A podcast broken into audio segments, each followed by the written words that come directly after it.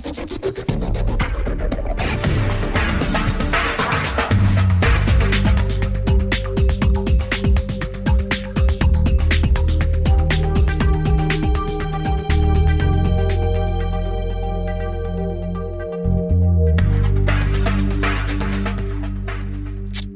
Olá, começa aqui mais um Fita Isoladora. Espero que o teu lugar seja confortável, recolhido, protegido e desinfetado, porque os próximos minutos não vão ser propriamente puros, como é habitual, com João Malheiro. Boa tarde.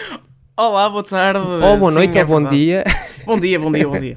Uh, Ah, é verdade, nós precisamos de muito desinfetante. sim. e, e Tiago Sarracunha. Olá, eu sugiro água benta em vez de desinfetante, eu acho que para nós é mais eficaz. Por acaso, como é que isso ainda não aconteceu? Um grupo assim meio deslocado da cabeça a dizer que não, não vamos usar desinfetante, vamos sim usar água benta. Devia ter havido essa, essa gente. Quando tu Não- disseste não, sabes o que é que me veio imediatamente à cabeça? O quê? Não, E ele deu o grito. Não, eu nunca apoiaria a guerra, não, é assim, vamos continuar. Eu esta semana pergunto-vos uh, se vocês acham que já está na horinha de enfeitar a árvore de Natal. Não. Pr- Pronto, que, que- que rapidez. É assim, eu não me É, importo... a partir de 1 de dezembro eu permito, até lá. Não. Eu não sou Também tão não teria restrito com o autorização. dia. autorização. Eu não sou tão restrito com o dia. Por mim pode ser dia 1, pode ser no dia 30, no dia 30 pode ser qualquer coisa. Mas, é assim, em minha casa ainda não foi feita, portanto eu acho que a minha mãe aqui em casa, a minha família tem a mania, tem que ser naquele dia, tem uma tradição que tem que ser no dia 8, que era o antigo dia da mãe, não sei o que, toda uma coisa Ah, assim. pois era, dia de Nossa Senhora da Conceição. Exatamente, pronto. Então há toda aqui uma coisa que eu não tenho propriamente essa tradição, mas a minha família sim, então é mais ou menos para essa altura que é feita. Mas Muito não me bem. oponho a que já existam luzinhas de Natal, eu agradeço, que eu acho muito giro e eu gosto. Olha, a minha irmã queria que já se fizesse a árvore dia 1 de novembro. E, ora, aí está, eu sou time Irmã do Malheiro. Para mim é a partir do dia 1 de novembro que se faz. Eu ainda não fiz, ahm, estou já um bocadinho atrasado. Era para ter sido esta semana, mas eu estive aqui numa situação de semi-isolamento ah, e não Eu tive numa consegui avançar. Ah, Olha, eu tenho mas luzinhas de eu Natal à julgo que até ao vou fim deste fim de agora. semana estará. O quê? Estava a dizer que tenho luzinhas de Natal aqui à minha frente, onde eu estou a gravar. Eu vou acendi-as agora, para ficar no mood. Ok, ok. Portanto, Feliz Natal de Novembro para todos os nossos Ai ouvintes. não, por amor de Deus. Ah, antes disso ainda temos o, o Dia da Ação de Graças. Pois, nós aqui em Portugal... Mas Nós nós, aqui em nós Portugal aqui no Fita Isoladora eh, fazemos mais ação de desgraças. Olha, Pedro, tens alguma pergunta para nós esta semana, para nos desgraçarmos ainda mais? Eh, é, foi a pergunta que eu fiz. Ah, já. Era fizeste? Era de Natal. Olha, Era... sabe, não, mas eu tenho que dizer aos nossos ouvintes que eu Ai, hoje não Tiago, estou bem. tu estás tão mal. Porque eu passei, eu passei um fado para conseguir entrar nesta gravação que eu nem vos digo nem vos conto. É aquela frase que eu já disse várias vezes, que é eu adoro tecnologia, bastante, mas a tecnologia odeia. Eu sinto que isto é transversal a várias coisas na minha vida, mas a tecnologia é assim, está no Tu topo. queres ser um millennial, mas a tecnologia trata-te como se fosse um boomer. Como fosse um São- boomer, sim. São coisas que acontecem. Mas eu acho que isto ah, às vezes agora- tem, tem agora eu acho que posso acertar. Portugal fora. eu acho que isto Agora eu acho que a posso acertar, com que é calma. quais são os temas que vamos falar esta semana. E isso eu sei que ainda não dissemos. É verdade. E esta semana nós perguntamos se a cultura pode ser de direita. The Crown está de volta e vamos antever os novos episódios. E há dois novos canais da- na TDT. Vamos ver se será ou não uma boa opção. Esta semana, um manifesto de personalidades do centro-direita e da direita portuguesa condenou derivas autoritárias e a amálgama com forças iliberais, na mesma semana em que o PST avançou para um acordo parlamentar inédito com o partido Chega de extrema-direita. Entre os signatários está o músico Samuel Lúria, o que gerou alguma incredulidade por parte dos seguidores e fãs dos artistas. O que nos leva a uma pergunta. A cultura só pode ser de esquerda? Para nos responder a essas e outras questões, temos connosco Adolfo Mesquita Nunes, também signatário do manifesto, militante do CDS-PP e antigo dirigente, antigo secretário de Estado do Turismo e autor do livro A Grande Escolha, que está nas bancas desde o dia 3 de novembro. Ah, olá, Adolfo, obrigado por estares connosco aqui no Fita Isoladora. Olá, obrigado eu pelo convite para estar aqui. Eu perguntava-te porque é que achas que há tanta estranheza quando uma pessoa da cultura se assume como sendo de direita ou centro-direita? Olha, é, é, e, a primeira coisa seria dizer não há estranheza nenhuma, é tudo perfeitamente normal e, e, de facto isso não é verdade, sabemos bem que não é verdade. Uh, faz um pouco sentido que assim seja, porque a cultura, pelo menos no meu sentido, que é conhece-te a ti próprio e, portanto, tem a ver com perguntas sobre, sobre nós e sobre a nossa relação com os outros e sobre a nossa presença no mundo e sobre o nosso cotidiano. Uh, e isso é algo que é inato, é conatural à, à natureza humana. Um, e, e faz-me de facto alguma confusão como um, essa estranheza uh, existe, mas mais do que essa, essa estranheza, é quase uh, a contradição em que alguns acham que cai alguém que, uh, sendo de direita, pode fazer da cultura a sua vida, a sua vida profissional ou pelo menos a sua vida mediática. Mas que acontece, acontece. Uma, uma das coisas que eu acho que também surpreendeu muitas pessoas foi que o Samuel Luria costuma ter letras eh, digamos, interventivas e com algum significado ativista. Uh, e as pessoas, pronto, associaram isso naturalmente mais à esquerda, mas a verdade é que pode haver estas ideias também à direita e não é propriamente uma coisa de esquerda a direita, é uma ideia mais universal, não é? Eh, claro, aliás, se nós formos para as canções de intervenção, nós temos canções de intervenção que, consoante os contextos dos países, podem ser mais de esquerda ou mais de direita e têm em uhum. comum uh, aquela sonoridade melódica e aquela intimidade melódica que as canções de intervenção têm. Eu, eu, como gosto muito de canções de intervenção, não tanto pelas mensagens, muitas das vezes, ou abstraindo-me delas pela sua sonoridade, um, estou, acabo, acabo por, por conhecer mais e, e, e saber da, da, existência de cantores de intervenção uh, mais, mais à direita. Um, e, e, de facto, uh, se nós uh, olharmos para as letras do Samuel, mas se nós olharmos para aquilo que são a, a, a, aquilo que é a necessidade de evasão, de nos conhecermos a nós próprios, de explorarmos a nossa liberdade, de, de perspectivarmos o mundo, isso não tem, não tem monopólios, não, não, pode ter, não pode ter monopólios. E as palavras e os valores também não podem ter, não podem ter donos, uh, acho eu. Acho que seria até contraditório com a noção de, de cultura. Adolfo, um, tu és uma pessoa também conhecida por eh, ser liberal uh, nos, nos costumes e, se, e, e, isso neste momento parece ser algo que está a ficar fora de moda na direita. Sentes isso? Não, um, acho que há uma sobre uh, representação uh, nas redes sociais de outras opiniões à direita que são legítimas uh, e que mobilizada, uh, com uma grande vocação até de proselitismo, uh, aparecem e, de alguma forma dominam o espaço das redes sociais mais politizadas.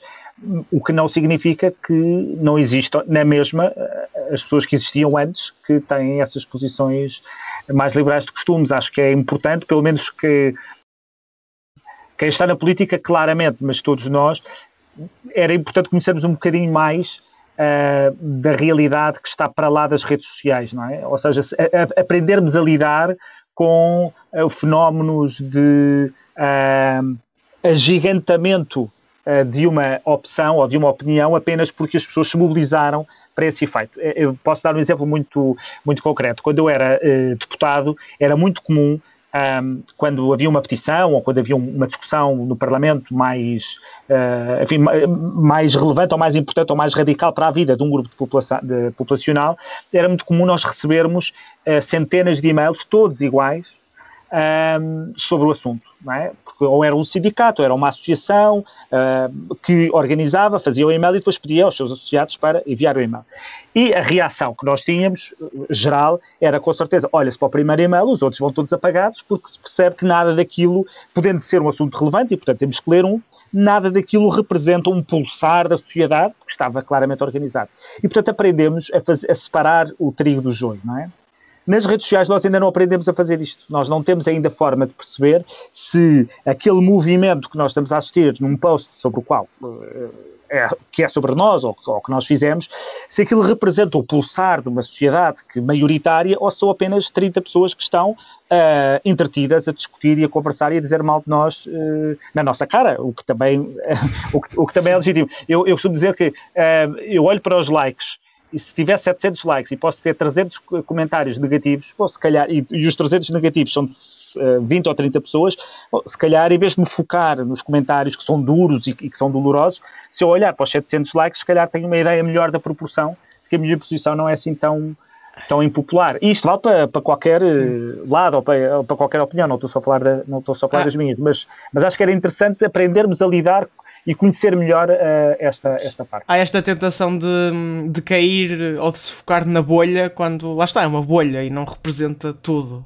Uh, isso claramente. Uh, o, que, o que também não nos pode fazer levar a acreditar que, que aquelas pessoas não existem e que aquelas pessoas não são replicáveis por não sei quantas outras que pensam o mesmo, mas não dizem ou não estão nas redes sociais. É o outro lado da moeda. Eu não quero desvalorizar essas, as posições que elas exprimem. O que te digo é que nem para nós que somos agentes eh, políticos e, portanto, somos alvo desses comentários, nem para os jornalistas que olham para a realidade e procuram ver o que é que se está a passar, nem para os, para, para os interessados na, na coisa pública, eu acho que ainda não temos mecanismos que nos permitam, com alguma facilidade e rapidez, perceber isto é apenas uma bolha ou não, isto é apenas a ponta de um iceberg que, que está, uhum. que está para vir. Tu defines o teu novo livro, A Grande Escolha, como um livro de perguntas e respostas para quem desconfia de soluções fáceis para problemas complexos. Um, eu perguntava-te também, e aqui voltando ao tema da cultura, a cultura foi um dos setores mais, mais afetados pela, pela pandemia, se nos últimos anos não têm faltado soluções completas para um problema que é também complexo e se também um bocadinho para combater esta ideia de que a cultura só pode ser de esquerda, eh, se não existiria uma solução de centro-direita para o subfinanciamento da cultura. Uh, e, nomeadamente, esta questão que surge sempre dos programas de apoio, etc. Se achas que isto está a funcionar bem ou se haveria realmente uma linha alternativa? Repara, uh, o, o subfinanciamento é crónico e nós continuamos a achar que a cultura é de esquerda.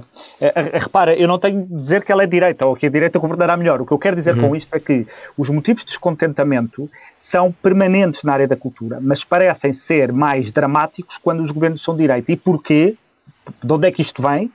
Em minha opinião, mas é uma coisa completamente achismo, é empírico, é que eh, como o setor é maioritariamente, aparentemente maioritariamente de esquerda, há uma presunção no setor de que quando a esquerda não consegue lidar bem com o assunto, não é por vontade, não é por desejo que a cultura morra, mas é apenas porque não pode, ou porque está lá um incompetente. Ao passo que quando as coisas acontecem num governo de direita, é porque deliberadamente se quer prejudicar. E eu tenho alguma dificuldade em, em, em aceitar isto. E vou-vos contar uma história que acabou de se passar comigo esta, na semana passada. Eu frequento muito um, isto parece uma frase assim muito presunçosa, mas, eh, mas eu frequento, é, frequento a cultura. Sim, sim. E é, já tive situações muito chatas, é, desconfortáveis, em que as pessoas fazem no seu espetáculo considerações muito, muito aborrecidas sobre, sobre a política e, e, nomeadamente, sobre o, meu, sobre o meu espaço político. O que fez com que eu deixasse enquanto exerci funções uh, políticas, uh, comecei a não frequentar tanto e há determinado tipo de espetáculos que eu não vou porque tenho, uh, devo, com toda a honestidade, tenho receio de que estou a ser daqueles muito interativos em que o, em que uhum. o público interage, que, que, possa haver, possa haver. Bom, e, mas estive no, numa estreia este, este fim de semana, onde calhou estar também o Sr. Primeiro-Ministro na, na estreia. Uh, a peça acabou e uh, o encenador decidiu vir dar umas palavras. E para vocês verem a minha absoluta ingenuidade, eu achei, quando o encenador entrou com cara de poucos amigos, eu achei, coitado do António Costa. Porque veio aqui, veio aqui ver, veio aqui ver uma, uma peça, o setor está aos berros com a ministra, está completamente, uh, sabemos das notícias e, portanto, o homem, ainda que mereça, que eu acho que merece ouvir muito na, muito na cabeça, vai ouvir, vem aqui ao, ao domingo à tarde ver uma peça com a mulher. E qual não é o meu espírito? Vejam a minha ingenuidade. Porque o que é que o ensinador foi dizer? Nós sabemos que a cultura está de pantanas, mas, mas vem dizer mal do governo anterior. Uh, como estávamos todos certo. de máscara, eu acho que o ensinador não, não, sabia que eu estava ali, mas eu de facto eu não apoiei, eu fiz parte desse governo, portanto eu, eu, eu era o objeto uh, dessa, crítica. dessa, crítica. e eu pensei, uh, mas o, o subfinanciamento está pior agora. Uh, as coisas estão muito pior agora. Uh, e, e, isso uh, é para mim difícil de entender. Sim. Ou seja, não querendo extrapolar, e é por isso mesmo que te pergunto, achas que dentro do próprio setor as forças que podiam ter peso nas negociações se calhar são mais benevolentes com o governo à esquerda do que deviam ser em comparação com o governo à direita? Eu admito que haja depois setores da economia em que acontece ao contrário quando, quando é um governo de direita e de esquerda, ou seja, que, cujas uhum. sensibilidades sejam, sejam diferentes. Eu, eu admito que sim. Mas da experiência que tenho, mais como observador ou como agente político, um, é de que há uma presunção de que, sendo o governo de esquerda, uh, as suas deficiências devem-se mais à incompetência ou à impossibilidade do que propriamente a uma visão uh, de destruição uh, da, da cultura. E depois isto, claro, isto tem consequências porque é evidente que uh, quando um terreno político está muito ocupado, Uh, é, é, natural que os outros, que, que, os, que o outro espaço político deserte ou não, ou não consiga penetrar e, portanto, depois não há tanta reflexão sobre políticas públicas no setor, não há tanto contacto com os agentes do setor para poder perceber uh, o que é que podemos fazer. Há, uh, há alguma até vergonha de agentes do setor aparecerem ao lado de pessoas de, de direita e, portanto, Pois, claro, depois degrada-se degrada as condições para o outro lado oferecer uma proposta de políticas públicas que seja mais completa e que seja mais, mais coerente. Adolfo, o teu livro, que, que já toda a gente pode adquirir, é um livro que pode ser para pessoas de esquerda e para pessoas de direita? Não, não, é um livro para pessoas de esquerda e para pessoas de direita. Uh, porquê? Porque uh, eu, não, eu, não, eu não, não expresso isso no livro, embora já o tenha dito várias vezes. Eu acho que a, divisão esquerda-direita é relevantíssima, existe, mas não é a divisão que, com que neste momento o mundo está confrontado. O mundo está neste momento confrontado com duas visões distintas relativamente à forma como lidamos com a mudança, com a rapidez e com a disrupção deste mundo e com a abertura uh, e a internacionalização das coisas. E há uma perspectiva mais aberta de aceitar a mudança, a vertigem dessa esse tempo, o outro estrangeiro, o novo, a concorrência e depois procurar resolver os problemas que ela gera e há a, a visão mais protecionista eh, de eh, isolar, de fechar fronteiras, de erguer muros. E quer à esquerda, quer à direita, há estas duas famílias. E depois, dentro desta solução, há, é claro, políticas públicas de esquerda e direita. E, portanto, neste, no fundo, este livro é para as pessoas de esquerda e de direita que, com, que pelo menos estão de acordo que a resposta que o mundo tem de dar é de abertura e não de, e não de fecho. Acho que, infelizmente, como o sistema partidário está organizado para dar resposta a outras perguntas que não esta, o que acontece nos principais partidos é que, como estas duas respostas coexistem lá dentro, e muitas vezes elas são antagónicas de forma bastante robusta, isso dificulta uh, que os partidos uh, assumam políticas públicas mais coerentes. Ao passo que os populistas, como têm a sua solução muito uh, bem definida, aparecem sempre com uma, com, com uma solução ou com uma proposta muito sem adversativas, muito afirmativa, muito, muito, se quiser, é muito mais motivadora porque não tem, não, não tem matizes, não tem, não tem necessidade de, de fazer de concessões. Acreditas que a esquerda e a direita que não querem erguer muros conseguem unir-se para combater este desafio? É, é, é o apelo que faço no livro, Uh, mas, não é, mas não é fácil, porque isto implica uh, que, uh,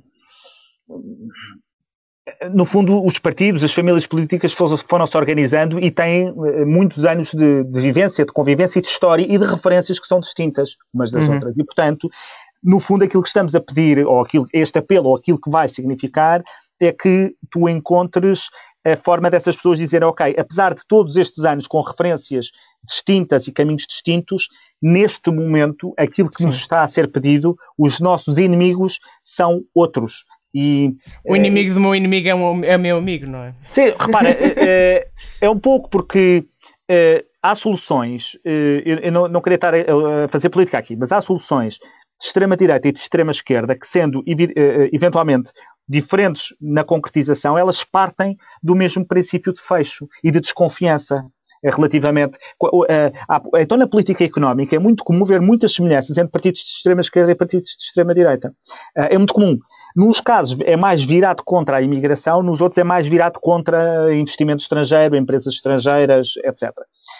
Um, mas de facto eu acho que era útil uh, que em tempos de polarização, em que nos estão a querer forçar a uma polarização, era útil que houvesse discussão e debate para, para a moderação Uh, não é para o centrismo, é mesmo para, para a moderação. A moderação é um método, não é um, não é um ponto de chegada, e isso, isso eu sinto falta, sim.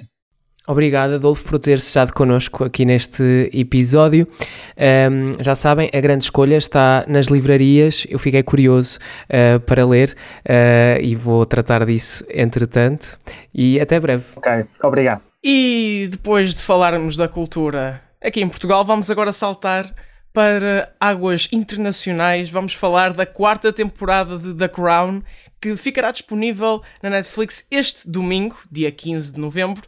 Nos novos episódios em que Olivia Colman continua a ser a soberana do Reino Unido, mergulhamos nos anos de ferro da era Thatcher e ficamos a conhecer a popular e desconcertante Lady Di, a princesa do povo. O que esperamos desta temporada contada no feminino? Juntam-se a nós neste episódio a Marina Monteiro, redatora de Espalha Factos, fada série e estreante no Fita Isoladora. Bem-vinda, Marina. Olá, gente. Obrigada. E ainda o Miguel Cunha dos Santos, editor de Espalha Factos, já habitual do Fita e que já viu até os novos episódios. Que privilegiado. Olá, Miguel. Olá, pessoal. Bom, eu começava pela Marina, já que está a estrear-se aqui no Fita. O que é que tens mais curiosidade para ver nesta nova temporada de The Crown? Bem, gente, obrigada pelo convite e a curiosidade mais do que nunca é ver tanto a Lady Di quanto a Margaret Thatcher nessa quarta temporada. A entrada né, da Lady Di no, na, na família real, a aceitação, né, entre aspas, do, dos ditames da, da rainha, né, enfim, dos, do, do, de toda a aceitação que ela é, vai ser obrigada né, a né, entrar na família real e fazer do jeito que eles gostariam, porém não, que ela não faz, ainda bem, né? E a Margaret Thatcher, que é a primeira mulher, né, a primeira mulher a ser primeiro-ministro da primeira-ministra do Reino Unido, num mandato de 11 anos, então ela é uma pessoa memorável, uma pessoa que, que vai bater de frente com a rainha, então a gente vai ver três mulheres, né, como a gente pode dizer, o matriarcado nesse, nessa quarta temporada. Então a entrada dessas duas personagens vai só engrandecer. Eu acho que essa quarta temporada vai vir com tudo. Miguel, achas que as expectativas da Marina são realistas para esta nova temporada? Sim, as expectativas da Marina são realistas e ainda bem que tens expectativas, Marina, porque à partida vais conseguir ficar bastante feliz com esta nova temporada, que para mim é mesmo a melhor temporada de todas de The Crown. Um, eh, tanto a Margaret Thatcher como a Princesa Diana estão muito bem conseguidas na série, daquilo que eu já consegui ver, um, e acho que são mesmo quem carrega estes 10 episódios nas costas, embora tudo o resto esteja bem feito também, como estava na terceira temporada. Um, mas sim, acho que as expectativas são válidas e corresponde às expectativas. Pelo menos a mim correspondeu. Pedro, tu também gostas de ver The Crown. Quais são as tuas expectativas para a série? Olha, eu estou com expectativas super, super elevadas porque, hum, contrariamente à maior parte das pessoas, eu adorei a terceira temporada um, e eu acho que a Olivia Colman um, trouxe à personagem uma densidade que ela não tinha nas primeiras duas temporadas e trouxe também à personagem uma realidade que ela não tinha nas primeiras duas temporadas. É porque, enquanto nas primeiras duas temporadas a Claire Foy nos mostrou uma rainha uh, um pouco idealizada na minha opinião. Ou seja, aquela era a rainha que nós gostássemos que ela fosse não era propriamente a rainha que ela foi. Embora uh, o facto dela estar a, a, ser retratada em juventude também eh, tenha sido importante para nos dar um pouco a ideia de que ela era jovem, inocente e com sonhos e a vida esmagou e destruiu esses sonhos. Uh, e a Olivia Colman um, ehm, traz-nos a rainha que já não tem esses sonhos e que hum, está rendida à realidade e que é também e que é também uma rainha eh, dura, não é? Ela é dura na forma como, como se relaciona com as outras pessoas, uh, é muito cética, uh, desconfiada um, e foi um bocadinho enriquecendo à medida que a coroa uh, lhe foi pesando. E portanto, eu gostei muito disso na, na, terceira temporada. Acho que Olivia Colman é a atriz certa para um, encarnar a rainha nesta, nesta fase da vida e fiquei super, super, super hyped com, com o, o trailer da, da temporada temporada, com a Diana e com a Thatcher. Eu acho a Thatcher uma personagem que é dramaturgicamente um, muito, muito, muito interessante. Um, embora eu seja totalmente oposto às políticas uh, da, da Margaret Thatcher, eu acho que ela, enquanto personagem eh, de história e enquanto depois personagem de ficção, ela é muito interessante por tudo aquilo que ela teve de, de enfrentar, não é? Um, dado que ela, era, ela foi primeira-ministra num partido conservador desde 1979 até 1990. Ela teve que fazer ali uma data de ajustes, ela até hum, fez aulas de voz para, para conseguir ser um, política e para conseguir afirmar-se no mundo da política. Claro que ela, ela eu, acho que ela nunca pode ser vista como um ícone feminista, na minha opinião, porque ela impôs, um, ela impôs sacrifícios à, à população do, do Reino Unido uh, sem, sem limites uh, e eu acho que o feminismo tem que estar sempre ligado a alguma proteção um, das mulheres, nomeadamente das mulheres no mercado de trabalho, e acho que ela não representa isso, mas ela é sem dúvida alguma um um ícone do poder feminino, não é? que, são, que são duas coisas que não têm necessariamente que, que estar uh, ligadas, e ela afirmou-se também como, como uma líder política com características muito próprias e que por isso é uma referência. A Lady Di, um, ehm, ela uh, é um ícone mesmo do, do século XX, uh, eh, eu estou super curioso para ver porque normalmente todos os retratos de ficção da Princesa Diana são retratos perto da morte dela, ou seja, são os últimos anos de vida, são já os anos depois do divórcio, e nós nunca vimos em, em ficção como é que aquela relação, como é que aquele casamento de sonhos que pôs o mundo todo entusiasmado uh, e a vibrar com príncipes e princesas, como é que esse casamento de sonhos acabou a ser um pesadelo autêntico um, e, e, que também, e isto vai trazer um novo contraste que vai ser muito interessante em relação à temporada anterior, que é, nós tivemos também o príncipe Carlos na sua infância e na sua juventude nas últimas temporadas, o que nos levou também às vezes a ter um bocadinho de pena dele. Tenho que dizer que eu não tive pena nenhuma e é uma personagem que eu não gosto também na série, uh, até agora. Uh, Uh, mas uh, agora vamos poder vê-lo noutra, noutra coisa, né, noutro papel, que é o papel de um marido. Uh, e é um marido que nós, daquilo que sabemos, não é incrível. Exato. Estavas a falar muito do papel dramático da, da Dama de Ferro, que é o nome Sim. de uma biografia uh, de filme que já fa faz 10 anos, daqui a uns meses. Sim. A Iron Lady que deu o terceiro Oscar à Meryl Streep por falar papel em atriz. belíssimo. Exato. Marina, qual é a tua expectativa para o casting desta temporada, nomeadamente o casting da Thatcher e da Princesa Diana? Bem, eu acredito que as duas realmente foram atrizes bem selecionadas. Eu acredito que realmente a Margaret Thatcher está bem representada. A Lady Di, mesmo a atriz sendo jovem, não tendo muita experiência, eu acredito que sim, ela vai dar conta do papel. E eu tenho essa expectativa muito grande, porque, como o Pedro ressaltou bem, vai ser interessante a gente ver esse lado anterior ao divórcio, né, da Lady Di e do Príncipe Charles, a gente vê o início do relacionamento deles, o pós-casamento. Então, essa quarta temporada vai relatar exatamente isso, como eles se conheceram, como é que foi a aceitação dela na família real. Então, a responsabilidade da atriz é muito grande. E eu acredito, pelos trailers que a gente assistiu, que foram maravilhosos, né? Só fez instigar ainda mais a vontade de assistir a série. Então, que domingo vai vir premiada para todo mundo assistir e passar o dia todo em casa aproveitando. E realmente eu acho que vai valer muito a pena. Miguel, achas que esta é uma série que pede binge-watching? É uma pergunta complicada, porque eu acho que é uma série que requer um bocadinho de atenção. Eu acho que o binge-watching às vezes desliga-nos essa atenção que temos é, quando vemos uma série.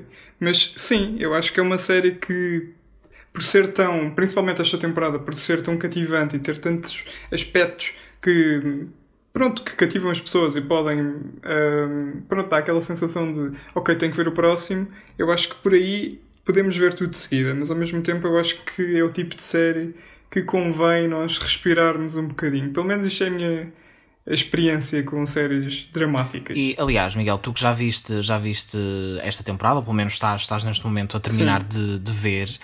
Uh, já viste o desempenho? Estávamos a falar há um bocadinho uhum. aqui da Gillian Anderson e da Emma Corrin, se não estou em erro, que faz aqui a Princesa Diana. Sim.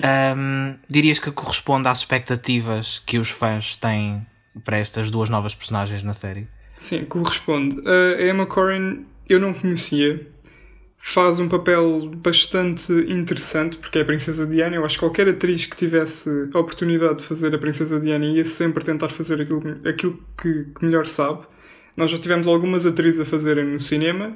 Um, não me lembro agora do nome da atriz, mas acho que, que também o fez bem. Mas eu acho que, como a Marina disse, é muito interessante. Nós temos agora a perspectiva de, da Princesa Diana jovem. Ela aparece na série com cerca de 16, 17 anos. Uh, e temos assim uma passagem ao longo dos anos. Nesta temporada especificamente, eu senti muito que o tempo andava muito depressa. Um, já, já, isto é uma coisa pronto, que tem sido habitual em The Crown, que é o tempo às vezes evolui muito com uma grande rapidez, mas nesta temporada específica há mesmo alguns saltos temporais que às vezes ficam um bocadinho estranhos. É o meu, é o meu defeito que eu vou apontar depois na minha crítica, em, que podem ler. Em espalhafactos.com. Exato. Um, mas sim, eu acho que ela faz um papel muito, muito bom e desempenho na perfeição. Ela transmite muito. Aliás, desculpa só interromper-te, mas eu tinha estado a ver algumas uhum. fotografias de comparação da Princesa Diana e da, da atriz no papel e é um bocadinho impressionante a parecença Sim. de uma forma geral entre as duas. Acho que, além do casting enquanto atriz, também já fui vendo os estrelas, apesar de não, não seguir a série, interessou-me particularmente esta temporada. Mas a própria parecença física traz, sim, traz sim, todo um dúvida. outro peso, não é? à própria, ao próprio desempenho da atriz. Sim, ela está muito bem, a caracterização está muito boa e sim, há momentos em que nós conseguimos mesmo acreditar que está ali a Princesa Diana. Um, e com a Gillian Anderson temos talvez a melhor performance assim da, da série, na minha opinião. Da série não, mas talvez da temporada. Um, a Margaret Thatcher é uma pessoa muito interessante, tanto historicamente como aqui na ficção, como o Pedro disse há bocado, porque de facto foi uma mulher no mundo de homens um, e acho que ganhou aquele título uh, de Dama de Ferro por razões óbvias. Eu acho que esta série, esta temporada especificamente, vai conseguir mostrar o porquê dela ter sido uma personagem tão importante no, no, na história do Reino Unido. Um, é uma pessoa cheia de camadas e temos também episódios muito interessantes porque vemos que Margaret Thatcher não é só a primeira-ministra, é também uma mulher, é uma mãe e, e pronto, eu acho que vale muito a pena e o casting foi excelente e sem dúvida que vai ser um bom domingo para quem passar a ver só Sim. The Crown. Muito rápido antes de acabarmos, Marina, entusiasmada? Muito, e, e assino embaixo do que Miguel acabou de falar. Eu acredito que teremos sim essa, inclusive a Lady Di com essa influência do, da mídia, como você disse, em cima dela fez uma trouxe uma mudança muito grande da perspectiva é, do da própria coroa, como você disse, posteriormente, então pós-morte dela, eles tiveram uma mudança. Então, eles viram que a humanização dentro do, né, da, da monarquia, ela precisava realmente. Então, eu acredito que essa mudança da, da mídia foi importante. Então, é, eu espero que é, toda essa fase seja bem mostrada, bem apareça bem e a gente veja o ônus e o bônus de você realmente fazer parte da monarquia, que foi o que aconteceu. São tempos de mudança e tempos marcantes da história do Reino Unido para verem em 10 episódios na Netflix este domingo. Marina, Miguel, muito obrigado por estarem aqui no Fita. Obrigado. Obrigado. E podem ler a crítica do Miguel Cunha dos Santos em espalhafactos.com. Não hoje, mas quando sair da Crown também sai uma crítica. Pode ser hoje, que nós não sabemos quando é que o episódio pois está exatamente. a ser Podem estar Verdade, a ouvir na sexta-feira depois. Olha, se vocês estiverem a ouvir na sexta-feira, corram já para espalhafactos.com, já estão uma semana atrasados, por favor. Bom, uh, e agora vamos continuar na televisão, mas voltar para Portugal, não é, Tiago? É verdade, passamos agora para a nossa querida televisão digital terrestre, porque há dois novos canais a chegar à TDT que não vão entrar aqui na grelha por concurso, como inicialmente previsto, e vai ser mais uma vez o operador público a entrar com esta nova oferta. A RTP1, RTP2, RTP3 e a RTP Memória juntam-se agora a RTP África e um novo canal sobre conhecimento além claramente da SIC, da TVI e do canal do Parlamento. Será que é isto que a TDT precisa para se reforçar? Ou será que este é o acrescente possível em tempo de pandemia? Pedro, eu começo por ti. Uh, depois de teres visto esta novidade acerca destes dois novos canais serem atribuídos, mais uma vez, à RTP, o que é que isto te parece? Achas que, que isto é o ideal, esta solução Olha, ideal? Parece-me too little too late, como diria a nossa querida Jojo. uh, Essa música. Ou seja, este acrescento, tem, este acrescento pouco acrescenta à oferta de quem só tem TDT, que neste momento é uma porcentagem baixinha da população, cerca de 15%. Uh, porque a RTP África é uma, um desdobramento praticamente das emissões dos vários canais da RTP. Tem alguma produção própria, mas é pouco significativa dentro da grelha e, portanto, não vai trazer um acrescento por aí além. Uh, e uh, o canal do conhecimento provavelmente vai acabar por esvaziar um pouco a RTP2 uh, e o papel que, que a RTP2 tem tido com os documentários e com outros programas relacionados com a educação informação. Qual é que é a minha expectativa também com isto? É que a entrada destes dois canais permita fazer alguma reformatação uh, dos canais que a RTP tem neste momento e que estão com alguns problemas, porque a RTP Memória é um canal que de grande parte do dia está a emitir a telescola agora e portanto deixou de ser o canal do arquivo. A RTP Memória está a repetir as mesmas coisas muitas vezes porque tem um orçamento pequenino e não pode fazer aquisições e portanto está a repetir as mesmas coisas que estão no arquivo da RTP há já algum tempo. A RTP2 tem aquela questão que nós falámos há uma semana uh, relacionada com o excesso de programação infantil, portanto, se calhar este vai ser o momento para a RTP um, ehm, ter espaço para reformatar a oferta. Honestamente, gostava muito que fosse isso a acontecer. Tenho algum receio que não seja, porque não tem havido da parte da RTP um planeamento adequado da, da sua oferta de canais um, e, e, isso é notório. Mais o cenário que temos visto até agora, não é? Exato, é que isso é notório já, por exemplo, com a RTP Açores e a RTP Madeira, que são uma repetição da grelha da, da RTP3 durante pá, 60% do, do tempo, do dia. Um, as, os, as próprias antenas internacionais têm pouca produção própria, pouca adequação ao público internacional e, portanto, tenho, gostava que fosse isto que iria acontecer, não tenho a certeza que seja aquilo que vai acontecer. Para o consumidor, acho que não há um benefício. Uh, caso entrassem dois canais por concurso, dois canais privados por concurso, e inicialmente falava-se num canal de informação e num canal de desporto, uh, seria bom para os espectadores e seria bom para o setor televisivo em Portugal, porque iam entrar aqui duas novas forças de produção, digamos assim, e iriam ter esse arranque através da TDT, o que é sempre diferente do que ter um arranque no cabo um, porque fica, tem uma, acaba por ter uma posição privilegiada por estar eh, em sinal aberto, mesmo apenas tendo 15% de cobertura à TDT, um, acaba por ter acesso a um público que, que, que, está menos disputado, digamos assim. Aqueles 15% estão menos disputados, estão divididos por, por menos canais. E portanto seria interessante ter estes canais privados a entrarem, Uh, embora eu entenda que este 2020 e a crise em que o mercado publicitário está instalado um, ehm, não, não permitam a entrada destes dois canais privados e que exista uma forte oposição da SIC e da TVI para que hajam novos players um, ehm, dividir o bolo da publicidade. Mas no fundo acho que isto não vai mudar grande coisa, vão ser canais residuais como são a RTP Memória e a RTP3 e a RTP2, aliás neste momento a RTP Memória e a RTP3 uh, eh, até superam a RTP2 em, em média anual.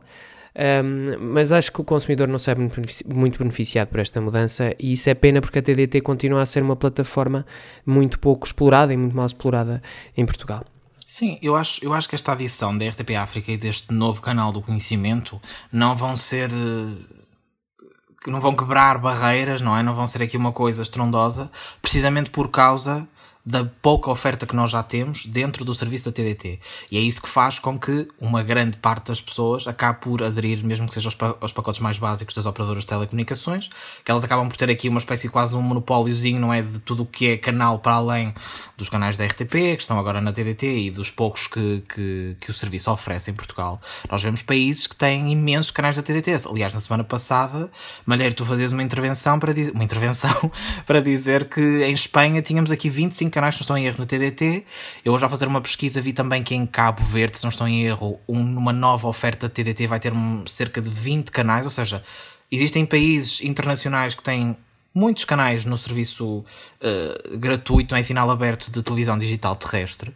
E em Portugal isso não acontece, também pelo que dizias, Pedro, desta uh, reserva das privadas em existirem mais canais privados a entrar e também, pronto. Eu acho que a adição destes canais da RTP não é má por si só. Eu acho, eu acho boa no sentido geral do, de, da coisa, não é? Porque pronto, são canais do serviço público, eu acho que faz sentido eles estarem ali, e vendo aqui caso a caso, a RTP África, eu acho é importante ela estar em sinal aberto, porque, até como dizia o secretário de Estado uh, Nuno Artur Silva e depois o Gonçalo Reis, presidente da RTP, uh, sobre, sobre a inserção deste canal, realmente é uma forma de chegar às comunidades uh, africanas residentes em Portugal. Eu acho que há uma falha muito grande nesse tipo de conteúdos nos canais generalistas e, portanto, pode ter ali uma força importante. Uh, e eles também dizem que vão reforçar um bocadinho a programação com conteúdo direcionado a essas comunidades que estão cá em Portugal e não só às comunidades dos países estrangeiros. Portanto, pode ter esse interesse nesse, nesse ponto de vista. O que eu acho é que lá está, é atender apenas a uma parte e depois não existe, como dizias Pedro também, uma produção mais alargada noutros, noutros Mas também isso tem, a ver com uma, canal... isso tem a ver com um problema de definição da TDT desde o início, porque a, Sim, a TDT é, é ficou um para a PT é? na altura, a PT, agora, agora a Altice, era dona de um operador de televisão uh, por cabo, que é o MEL, uh, e não, e não havia interesse da parte da PT em ter uma televisão digital terrestre que fosse forte e constituísse uma concorrência à sua própria oferta Aos de subscrição. Em Espanha, Exato. o que aconteceu foi isso, ou seja, a oferta, por, a oferta da TDT era tão forte e tão abrangente que os serviços de subscrição acabaram por sofrer muito e houve mesmo operadores a, a fechar. Sim, lá está. Eu acho que aqui, precisamente por causa dessas características, não querem que isso, que isso aconteça. Aqui vendo só rapidamente esta, esta questão do canal, do conhecimento por si só, eu também não acho que ele seja mau. Aliás, eu, pelo contrário, acho que é um canal interessante, importante. O, o Gonçalo Reis dizia na entrevista que deu que é uma boa prática do serviço público europeu ter um canal de conhecimento. Não sei muito bem os casos dos países todos, sei e acredito provavelmente que a RTP deve estar a pensar este canal de uma forma muito semelhante a um canal francês do, da France Télévisions, que é tipo a, o serviço público de televisão francês, que a France 5, tipo o quinto canal da, da rede, digamos assim, chama-se. É, o, o, lema do canal é mesmo o canal do conhecimento e do saber. E foram esses os termos, precisamente, que o Gonçalo Reis usou ao descrever este novo canal. Portanto, eu acredito que vai ser pensado da mesma forma. E se formos a, ver um bocadinho, assim, muito, muito resumidamente, que aconteceu com esse canal foi, eh, esse canal tem alguma programação infantil que passou a deixar de estar num dos outros canais e passou a estar dividida para lá, e tem também documentários, tem ali uma, uma ou duas horas de ficção, ou seja, se nós formos olhar um bocadinho para esta estrutura, faz-nos lembrar qualquer coisa. O quê? É RTP2. Eu acho que esse é um dos principais problemas deste novo canal, é que eu acho que vai retirar muita produção àquilo que a RTP2 se assume neste momento, que é quase uma miscelânea de coisas, que tem uma, um, não sei quantas horas de programação infantil, mas depois também querem ter documentários, depois também têm ficção europeia, também têm isto e aquilo. E se forem por essa linha, pode, pode haver aqui, lá está, um conflito de um canal que já existe e que não é aproveitado, vamos agora criar outro para desaproveitar os dois. Portanto, na mesma linha daquilo que tu dizias, Pedro, eu espero que também exista um melhor planeamento ou um, um um novo planeamento destas, destas grelhas e de potencialidades para estes canais, porque até lá está, eu referi estes exemplos dos canais franceses, e é um bom exemplo de uma boa gestão desse tipo de programação e da divisão que pode ser feita entre os vários canais que não entram propriamente em conflito uns com os outros, mas mesmo assim têm uma diversidade muito grande de oferta. Sabes que quando vocês eram pequeninos, pá, em 2002, Pequenos. Yeah, 2002, 2003, quando o Nuno Moraes Charmento era o ministro com a tutela da comunicação, houve um plano para transformar a RTP2 no canal do conhecimento. Na altura ele era referido como o canal da ciência, o canal das universidades, depois isso acabou por resultar numa solução mista, que era um canal que se chamava A2, que abriu em 2004 e esse canal A2 era o canal da sociedade civil. Aliás, é, de, é daí que ficou o programa Sociedade Civil, é uma das, é uma das, uma das réstias desse canal que existiu apenas durante dois anos e que depois voltou a ser reconvertido para, para a RTP2, mas esse era o plano, portanto era que a RTP2 fosse um canal de conhecimento, houve um plano anterior para que a RTP2 fosse um canal de informação em sinal aberto, Uh, e, e, acabou por ser, enfim, acabou por, por nunca avançar, avança agora, mas pode colocar em perigo de alguma forma a RTP2. Malheiro, o que é que te parece este, este reforço da TDT? A parte da, da RTP África acho que não aquece nem arrefece, ou seja, pronto, é, é, o resto da RTP que ainda falta meter na TDT e acho que faz sentido que que a RTP, enquanto serviço público, esteja presente quase na totalidade uh, na TDT. Com exceção, por exemplo, da RTP Internacional, que obviamente aí não tem necessidade nenhuma de estar na TDT de Portugal. O canal de conhecimento, eu admito que estou um bocado cético. Por um lado, porque me parece ainda bastante. uma ideia bastante vaga ou seja, ainda com, com muito desenvolvimento pela frente. Uh, Desculpa interromper-te, mas eles dizem mesmo que isto ainda, ainda vai precisar de uma equipa Eu sei, para eu sei, pois. desenvolver, ou seja, não é? Pronto. portanto, ainda pode demorar muito tempo, isso, com a está. pandemia ainda deve demorar mais, e, e estou muito cético em relação a esse programa. Partilho da ideia que o programa, que o, programa, que o canal ahm, vai poder ah, apresentar mais do mesmo que a RTP2 já apresenta. E eu acho que é lógico que a partir do momento em que a RTP tem um canal que faz uma programação muito específica, não tem que haver outro canal como a RTP2 a repetir ou fazer programação semelhante. Por isso, o que eu, o que eu acho que tem que acontecer, mas que admito que estou um bocado cético também, é uma remodelação da RTP2 a nível de programação e a nível dos conteúdos que apresenta. Se a RTP2 deixa de, de transmitir esta parte mais ligada à ciência, ao ensino, a- ao conhecimento, entre aspas, pa- para haver um canal próprio para isso, a RTP2 tem que mudar a sua apresentação. Senão, não vale a pena nem ver a RTP2, nem ver o canal de conhecimento. O que me cheira é que o mais provável é que esses dois canais acabem por sofrer mutuamente se não houver uma remodelação clara e uma visão também muito bem definida por parte de quem está a gerir a RTP e a sua programação. E sinceramente estou muito cético em relação a isso.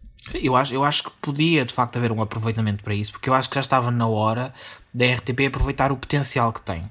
E não é porque nós falamos muito da RTP e destas potencialidades da RTP, não é, não é só porque gostamos e porque achamos que falar da RTP é fixe, não. De facto, a RTP e por aquilo, pelas propostas que vai apresentando ah, ao longo dos últimos anos, especialmente. Um, projetos como a RTP Play, estas coisas do RTP Ensina, os arquivos, estas coisas todas. Nós, apesar da RTP ser o canal mais antigo que nós temos, se calhar é o canal que está mais à frente em certas coisas, mas não faz de todo, na minha opinião, e daquilo que nós temos vindo a falar nos últimos, nos últimos eh, episódios e ao longo deste podcast no geral, não faz um aproveitamento de todo da melhor forma, se calhar até nem da forma mediana que poderia fazer, dessas potencialidades e daquilo que poderia oferecer enquanto servidor público de operador público de televisão, não é? Lá está, por exemplo, temos aqui esta oportunidade de criar um canal do conhecimento, que eu acho que é uma ideia por si só interessante e válida. Só que, e, e dizias há pouco, Maneira, essa quest- a Pedro, essa questão das universidades, eles também querem planear este novo canal em conjunto com as universidades, ou seja, há aqui uns pontos de encontro com coisas que já acontecem e outras que já RTP2. aconteceram. Sim, com a RTP2 antiga e atual, e depois perde-se, dilui-se e fica aqui um bocadinho Sim, na perdido na RTP2 maionese, não é? Yeah. Na RTP2 atual acabou por também ficar o- aquele aqueles dois programas que existem das escolas de comunicação social, que é o E2, da Escola Superior de Comunicação Social aqui de Lisboa, e o hum, ESEC TV, que é da Escola Superior de Educação de Coimbra, que, que tem também um curso de comunicação social. Foi o que ficou também dessa antiga parceria com as universidades. Mas acaba por. Aliás, eu acho que tudo isto que nós falamos da RTP2 volta a bater no ponto que nós referimos a semana passada, não é? Que, é- que a programação é uma manta de retalhos. É isso que falha. Bem, nós temos, temos mesmo que ir embora. Fica aqui a reflexão sobre o que, o que esperar destes novos canais e o que poderia ser mudado nos que já existem para não haver aqui nenhum tipo de colisão. Mas isso, certeza que é tema que dá pano para mangas e nos próximos fita isoladoras desta vida havemos de continuar a falar. Amigos, vamos embora. É verdade. É verdade. Vamos ver Ah, RTP2 Norinha. todos agora para o sofá. Eu não vou ver a Eu, eu não vou ver RTP2, RTP2, mas não, não sei. mas talvez vá. Talvez daqui, talvez- A, talvez daqui a um ano já tenhamos razões para ver RTP2. Se a RTP2 deixar de ser culta e adulta e passar a ser, sei lá, Bardajona, A se cena passar a ser a Bardajona, vê. a gente vê. Bem, já sabem, eh, nós voltamos para a semana, não vamos embora, mas também quer que nunca se vá embora, Pedro. O que nunca se vai embora são as notícias em espalhafactos.com, toda a atualidade do cinema e da televisão no vosso sítio do costume. É o pingo doce das notícias. Ah, mas não, atenção, Mas nós, nós, não, fazemos. trabalhamos em horas excessivas. Não trabalhamos às- desde as seis e meia da manhã. Nós nem- Sim, não- é não- tudo com não respeito pelo trabalhador. É verdade. É verdade. Olha, mas não temos bancos de horas, mas temos os minutos às segundas, às quartas e às sextas. O Fita aos sábados, o de olho no Big Brother às terças-feiras. A nossa programação, sim, é muito interessante e por isso quase todos os dias da semana tem alguma coisa do Fita para ver. A nossa Verdade. programação é culta, é adulta, é infantil, Infantil, é é tudo, o que é a gente tudo. quiser. Vem a mistura que eu fiz da RTP2 com a Cristina Ferreira. Bem, ah, vamos embora, vamos embora. Adeus, até para a semana. Até para a semana. Até para a semana, pessoal.